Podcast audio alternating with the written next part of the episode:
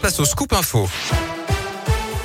L'actu de la Loire et de la Haute-Loire avec vous, Gaëtan Barallon. Gaëtan, bonjour. Bonjour Yannick, bonjour à tous. On débute avec vos conditions de circulation. C'est fluide actuellement sur les grands axes de la Loire et de la Haute-Loire. Attention tout de même, quelques risques sur le réseau secondaire en altitude, des risques de verglas notamment dans le Pilat. Je vous rappelle également cette grève à la Stas aujourd'hui, mouvement national qui touche la glosse stéphanoise avec quelques perturbations dans les transports, notamment plusieurs lignes de bus supprimées. En soirée, vous retrouvez le détail sur radioscoop.com.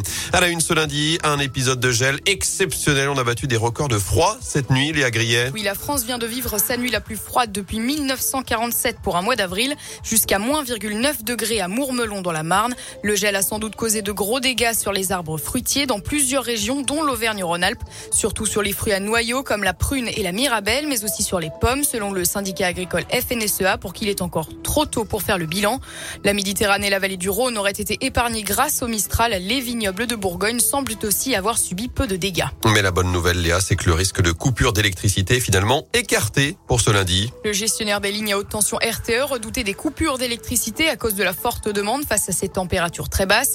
Il avait activé le signal EcoWatt Orange et avait appelé les Français à limiter leur consommation électrique entre 7h et 10h. Finalement, peu après 9h, le risque de coupure s'est éloigné.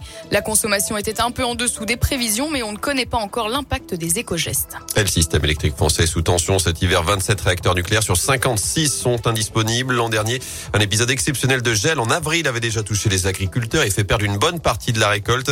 Le Premier ministre Jean Castex a évoqué hier l'ouverture si nécessaire d'un fonds d'urgence pour les départements les plus concernés.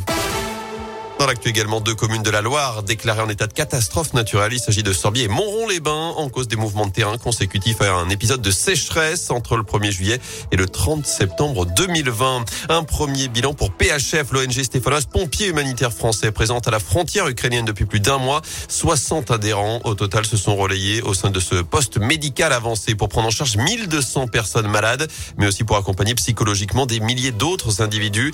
D'autres actions sont désormais envisagées, notamment pour intervenir directement sur les zones les plus touchées dès que les conditions de sécurité le permettront. Dans ce contexte, justement, la Russie rejette catégoriquement toutes les accusations après le massacre de civils à Boutcha, cette ville récemment libérée près de Kiev où des centaines de cadavres ont été découverts ces derniers jours. Le président ukrainien évoque un génocide.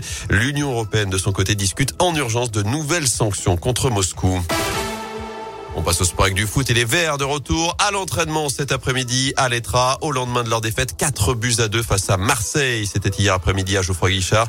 Les Stéphanois qui préparent leur déplacement à Lorient. Ce sera vendredi soir face à un concurrent direct au maintien.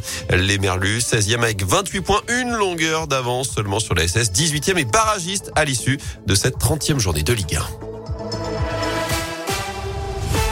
Fait, merci